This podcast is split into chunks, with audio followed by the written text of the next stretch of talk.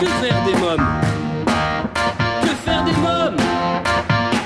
Que faire des mômes?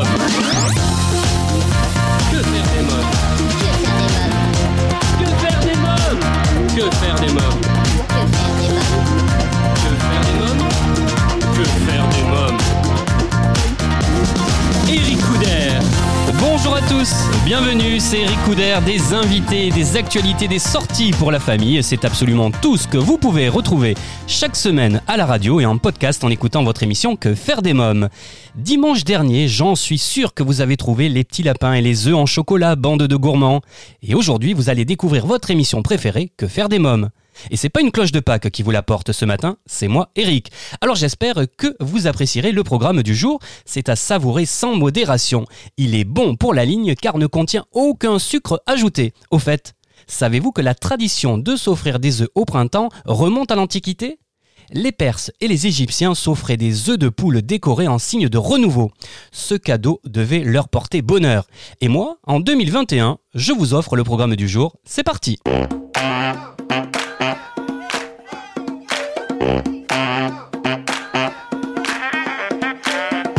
Amélie Lafont est infirmière puéricultrice et maman d'un garçon de 9 ans. Depuis qu'il est tout petit, elle adore lui raconter des histoires. À force de dévorer les livres, ils ont eu envie d'en écrire un ensemble. Cette expérience les a beaucoup amusés et partagent à présent ce plaisir avec des lecteurs conquis et j'en fais partie.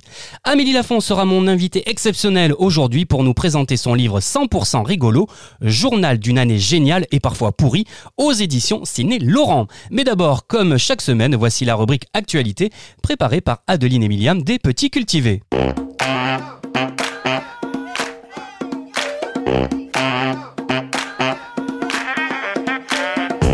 La maison la plus étroite de Londres est à vendre. Cette drôle de maison ne fait que 1m70 de large sur 5 étages. Elle est coincée entre un salon de coiffure et un médecin généraliste. Elle était à l'origine un magasin victorien de chapeaux avec des entrepôts pour stocker les marchandises et des logements aux étages supérieurs. Construite fin 19e, début 20e, cette demeure constitue une part unique de l'histoire de Londres. Cette propriété si atypique, dont la façade constitue une petite bande bleue dans la rue, a été mise en vente pour environ 1,1 million d'euros, en espérant qu'elle trouve vite de nouveaux propriétaires qui sauront prendre soin d'elle pour qu'elle puisse traverser les époques et témoigner de la richesse de cette merveilleuse ville qu'est Londres. Report de l'ouverture des jardins de Volvicomte et annulation de l'événement Volvicomte Fête Pâques, conformément aux directives gouvernementales de lutte contre la propagation du virus Covid-19, le château et les jardins de Volvicomte restent fermés aux visiteurs jusqu'à nouvel ordre. L'événement Volvicomte célèbre Pâques, initialement prévu les 3, 4 et 5 avril, sont malheureusement annulés. Les équipes du domaine espèrent cependant retrouver très vite les familles lors des prochaines vacances scolaires de fin avril pour le jeu de piste des œufs dorés dans les jardins.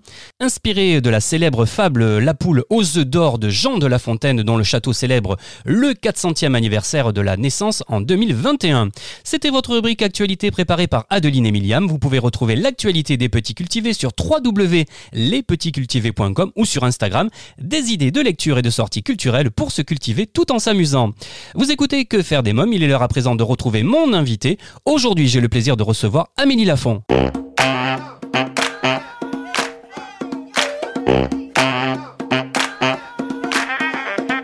Bonjour Amélie Lafont. Eh bien, bonjour. Alors vous êtes infirmière puéricultrice et maman d'un garçon de 9 ans et vous publiez aux éditions Sidney Laurent un livre 100% rigolo que vous avez écrit avec votre fils. Alors comment vous est venue cette idée? Alors, ben, en fait, on partage euh, depuis qu'il est tout petit l'amour des histoires et des livres.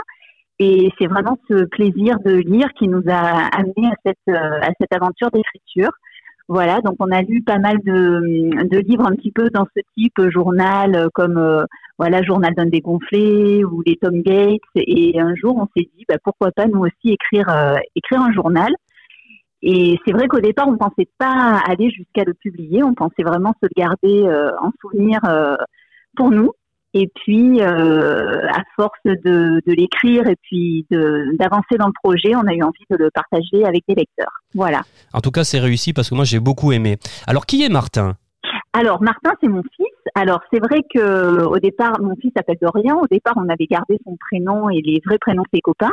Et au moment où on l'a publié, mon fils m'a dit il vaut peut-être mieux qu'on change les prénoms pour pas, voilà, pour pas euh, que ça puisse gêner certains sur les petites anecdotes qu'on raconte. Donc on a changé les prénoms pour euh, euh, voilà pour les personnages, mais après le contenu est, est réel, on va dire. Alors Amélie Lafont, pouvez-vous nous présenter le petit monde qui entoure Martin? Alors le petit monde qui entoure Martin, donc c'est euh, sa famille, donc déjà nous, ses parents, ses grands-parents, ses cousines, et ensuite il parle donc de ses copains d'école euh, avec qui il vit, euh, ben voilà, pas mal d'aventures, on va dire, pour un, enfant de 10 ans. Alors une particularité de Martin, c'est que les histoires avec les filles, ça le fatigue. Ah, complètement. Alors là, c'est vrai que son grand désespoir parce que ses copains sont, euh, ben voilà, maintenant un petit peu plongés euh, là-dedans et lui pas du tout. Donc euh, toutes ces histoires, ça le fatigue et lui pour l'instant il veut pas du tout en entendre parler. C'est pas, voilà, c'est pas encore d'actualité, on va dire. Alors à travers ce livre, on vit toute une année, hein, une année incroyable. Alors que s'est-il passé cette année si incroyable? Alors incroyable, ben, c'est sûr que pour un enfant, euh, tout ce qu'ils vivent en fait, c'est c'est intense, on va dire à l'école. Euh, euh ben voilà, toutes les histoires avec ses copains, euh, les histoires qu'on a pu vivre nous en vacances. Donc, euh, notamment, on est parti à Londres, donc il raconte euh, pas mal de, de, choses durant ce voyage parce qu'il a découvert les cabines téléphoniques. Et c'est vrai que ça a été un choc pour lui parce qu'on lui a raconté toute notre époque à nous avec nos anciennes technologies et effectivement là, on s'est un petit peu transformé en, en dinosaure pour lui. Et voilà, donc c'est tout ça, quoi, les vacances, l'école et toute une année euh, qui s'écoule, on va dire.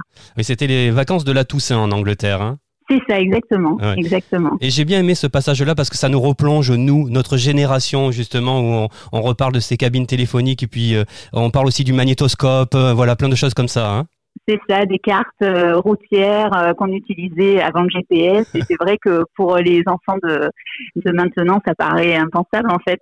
Alors il y a un petit message aussi, quelques petits messages, hein, mais euh, qui sont dissimulés comme parlez-nous du moment pas cool comme la photo de Martin envoyée sur les portables des mamans et de ses potes. Ça c'est un petit message, on est d'accord, hein? Oui, oui, c'est vrai. Alors, ben, c'est vrai que donc la grande frustration, on va dire, c'est de pas avoir encore de portable. Et comme nous, forcément, avec les mamans, on échange parfois, donc euh, ils se servent parfois de nos portables pour un petit peu échanger entre eux. Et donc il y a euh, une anecdote où euh, il imagine, puisque pour le coup, bon, on va pas tout dire, mais enfin voilà, le, le, le, fait qu'une qu'une photo de lui petit sur le pot voyage comme ça à travers les portables de, de des mamans de, de, ses copains, et donc il va vivre cette angoisse de, de voir sa vie sociale euh, s'arrêter avec cette photo. Voilà, donc euh, c'est effectivement aussi euh, un message sur le, fait, ben, voilà, des, dangers aussi de, faire attention à ce genre de, diffusion et, de photos. Et c'est vrai que ça va très vite maintenant avec, voilà, avec les portables, les réseaux, on, on est, on est vite dépassé, on va dire. Oui, on voit beaucoup de parents. On le comprend aussi parce que quand on a des enfants, on a envie de partager aussi le bonheur. Et des fois, c'est vrai qu'on peut euh, poster des photos qui peuvent heurter euh, certaines personnes hein, également et puis faire du tort aux enfants. C'est vrai. Ben, il faut, trouver aussi le juste milieu, faire attention de pas aller trop loin aussi pour, euh, ben, pour eux les préserver. Et, voilà, ça reste, il faut que effectivement, ça reste aussi dans, dans un groupe restreint d'amis ou dans une intimité, on va dire. Voilà. Oui. Alors Martin aime bien ses cousines Chloé et Inès et un soir, ils font un concours pour élire les blagues les plus drôles. Alors il y en a une qui m'a particulièrement amusé, alors je, vais la lire pour nos auditeurs. Hein. Je veux pas tout dévoiler mais celle-là il faut que je la lise, elle est, elle est géniale. Ah oui. alors, un agent de police qui arrête une automobiliste. Euh, soyez gentil monsieur l'agent, je suis institutrice, je vais être en retard. Vous plaisantez? J'attends ce jour depuis que je suis petit. Euh, garez-vous sur le côté et conjuguez-moi à tous les temps, je ne dois pas euh, griller le feu. Ça m'a fait rire. Ah oui, non, ça j'adore. Et c'est vrai que ça c'est le rêve, je pense, de, tous ces élèves de un jour euh, pouvoir, euh, on va dire, euh, se venger des punitions qu'ils ont eues en classe. Et ça a été dur de faire la sélection, hein, parce qu'effectivement, il y a, y, a, beaucoup de, de, blagues qui sont assez assez rigolotes. Et donc voilà, ils ont fait ce petit podium effectivement. Et oui, celle-là, elle elle est bien sympa, c'est vrai. Alors tout à l'heure, je vous disais que ce livre est également pour les adultes. Alors à qui s'adresse ce livre justement? Alors, ben, c'est vrai qu'au départ, euh, on pourrait se dire que c'est, normalement un plutôt pour enfants, on va dire, euh, à partir de 7-8 ans et jusqu'à 11-12 ans, voilà, en fonction de, de, de ce qu'aiment lire les enfants. il y a beaucoup d'institutrices qui, qui du coup l'ont fait découvrir en classe, donc ça, ça nous a beaucoup touché aussi. Donc il y a même des institutrices qui ont fait un projet autour de ce livre avec des fiches de lecture, des fiches de grammaire, enfin, ou des, un projet d'écriture en classe. Donc ça, ça a été aussi euh, une grande fierté pour Dorian de se dire que son livre sert de support pédagogique pour des élèves. Et, et donc euh, oui, donc euh, au départ c'était plutôt pour enfants, mais finalement on est heureux de se dire que voilà que les parents, les adultes ont aussi replongé dans leurs souvenirs d'enfance à travers notre récit et que du coup c'est aussi un petit voyage vers l'enfance en relisant ce livre. Alors Amélie Lafont, voilà, on, va, on, va, parler un peu de vous, Amélie Lafont maintenant. Euh, quelle maman êtes-vous? Alors moi, je suis une maman euh, assez euh, maman poule, on va dire, assez bienveillante, assez voilà, ben, surtout ce qui est maintenant euh, la parentalité positive. J'essaye d'être beaucoup à l'écoute, de beaucoup discuter. D'ailleurs, euh, c'est vrai que mon fils le dit dans le livre, je parle trop.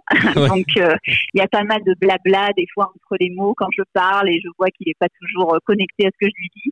Mmh. Mais voilà, en tout cas, avec mon mari, on essaye d'être des parents.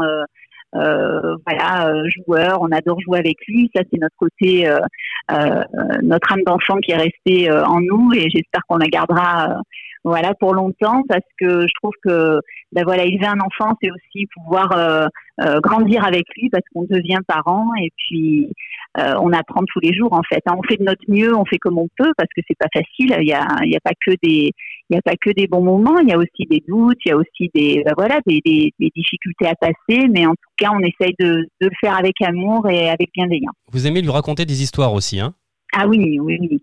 Oui, c'est vrai que euh, la, lecture et euh, les découvertes euh, littéraires, ça a été vraiment pour nous, et ça l'est encore. Hein. Bon, alors maintenant, il lit aussi tout seul parce que c'est important qu'il puisse lire seul, mais on a toujours ce moment où on lit des choses ensemble, et c'est vrai que chaque fois, ça peut être de tout genre, fantastique. Euh, voilà, ou plutôt euh, des, euh, des, petits romans comme ça, et ça permet de discuter, ça permet de d'échanger plein de choses en fait. Et c'est vrai que la lecture, ça a été beaucoup, beaucoup, ça nous a beaucoup apporté. Et, c'est super de voir que, ben voilà, que que notre livre est aussi partagé par des parents et des enfants, ben ça, ça nous touche. Voilà. Est-ce que vous parlez de tout ou est-ce que certains sujets sont tabous avec votre fils?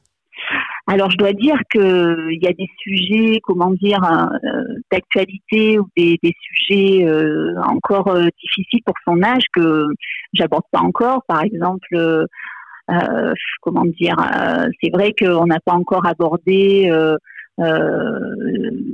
des, des, thèmes comme euh, des, des, des violences sexuelles. Euh, enfin, euh, j'avoue que à chaque âge, il faut, faut trouver les mots et puis il faut trouver est-ce que l'enfant est prêt, est-ce qu'il est déjà en comment dire en, en attente de réponse? Moi, je me fie beaucoup à ce qu'il me demande en fait. J'essaye d'abord de voir ce qu'il en pense lui, oui, où est-ce qu'il en est en fait, qu'est-ce qu'il a compris déjà?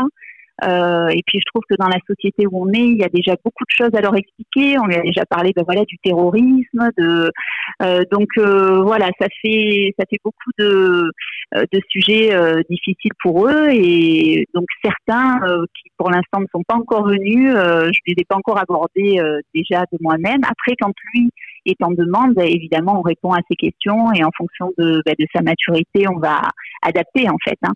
Ah. Mais euh, j'avoue qu'on a envie de les préserver un petit peu tout en les protégeant. Donc il faut quand même qu'ils soient bien sûr au courant euh, de, des dangers, mais en même temps il y a des choses pour lesquelles on n'ose pas aller euh, trop loin dans les explications parce qu'on a peur que ça puisse être voilà compliqué.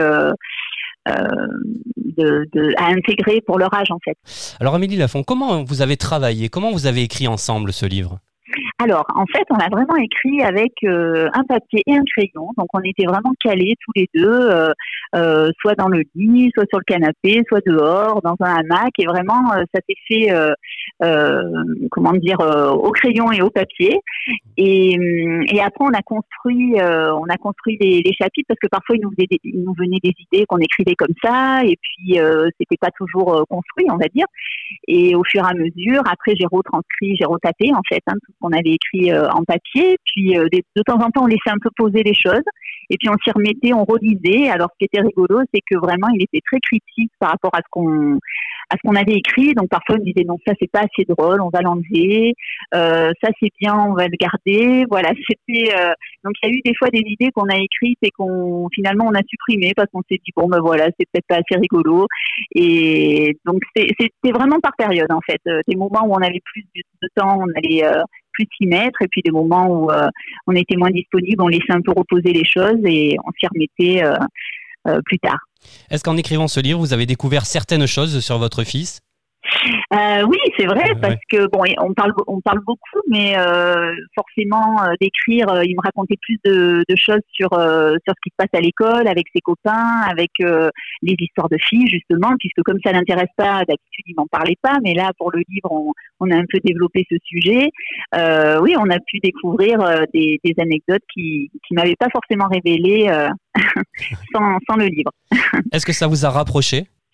Ah oui, alors on était déjà très proches, hein, je dois dire, mais bon, oui, ça nous a, en tout cas, ça a été euh, euh, ben, une, comment dire, euh, une fierté d'être allé au bout parce que c'est très très difficile. En fait, quand vraiment on s'est dit qu'on avait envie de, euh, de, de publier, on a commencé à envoyer notre manuscrit à des maisons d'édition et forcément ils en reçoivent des tonnes. Et en tant qu'auteur inconnu, ça paraît impossible. Donc au début, quand j'avais des refus ou quand j'avais juste on a trop de demandes, on pourra pas faire suivre parce que des fois, je pense qu'ils n'ont même pas lu, hein, ils n'ont même pas le temps.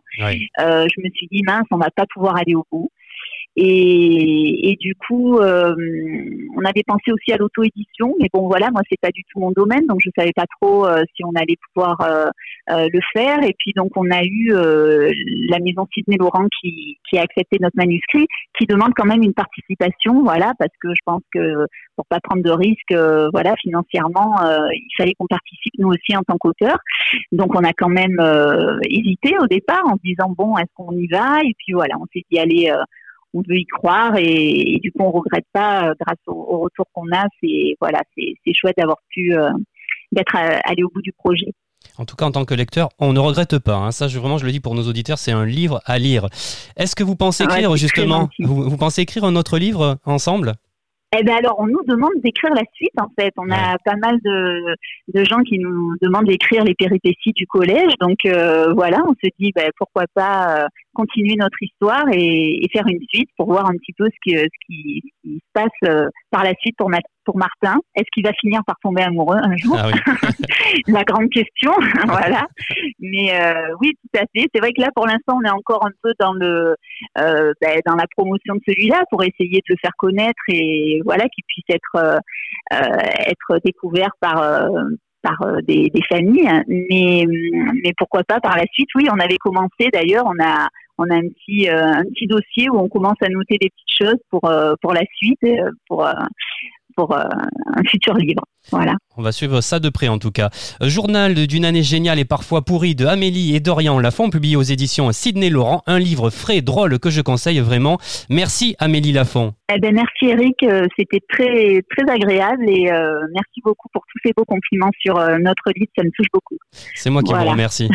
On continue avec les livres, la littérature, puisqu'il est l'heure, dans Que faire des mômes, de vous présenter ma sélection livres de la semaine.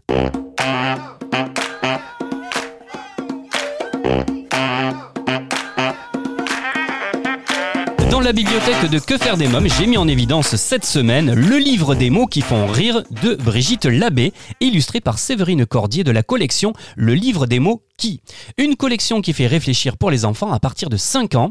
Il n'est jamais trop tôt pour que les mots deviennent des amis, des compagnons de toute une vie. Prenons par exemple Prout. Pas besoin de l'entendre ni de le sentir, il suffit de le dire pour avoir envie de rire. Qui a fait un prout? Ce qui est génial dans ce livre, c'est que les enfants y trouveront aussi les définitions, comme ici pour prout, un bruit que le corps fait quand des gaz s'échappent des fesses. Et ils pourront aussi euh, y trouver des mots voisins, pété, odeur, intestin, intestinal, sonore, vent, flatulence, etc. Le tout agrémenté d'une illustration sympa. Bref, le livre des mots est un voyage au cœur de 21 mots, entre autres cacao, saperlipopette, Scooby-Doo, un livre plein de poésie, d'humour, d'émotion et d'images, l'occasion de découvrir ensemble les mots qui remplissent d'énergie et de confiance en soi. Et qui donnera à vos petits bouts l'envie de jouer avec les lettres, les accents, les sons, les significations. Pour que les mots deviennent des compagnons de vie dès le plus jeune âge, je vous conseille donc le livre des mots qui font rire aux éditions Glénat Jeunesse. Les éditions Vent d'Ouest proposent une splendide BD Alison Ford dont le tome 1 s'intitule Le Temple du Jaguar. Après le fabuleux destin des carnets de cerises, Joris Chamblin nous propose une nouvelle aventurière hors du commun. Marchant dans la droite lignée d'Indiana Jones et de Lara Croft, Alison Ford va devoir partir à la recherche de ses proches et de son héritage au cœur de l'Amazonie. Une aventure sur les terres lointaines où magie ancestrale, société secrète et trésors enfouis jalonneront le parcours de cette jeune aventurière. Alison Ford, tome 1, Le Temple du Jaguar, aux éditions Vent d'Ouest. Et eh bien voilà que faire des mômes pour aujourd'hui, c'est terminé. Si vous avez aimé cette émission, je vous invite à laisser un commentaire sur notre site quefairedesmoms.fr, à vous abonner à la newsletter et à nous suivre sur les sociaux. Merci à tous pour votre fidélité. C'était Eric Couder. On se retrouve la semaine prochaine avec de nouveaux invités, des actualités, des sorties pour la famille. Portez-vous bien. Bye bye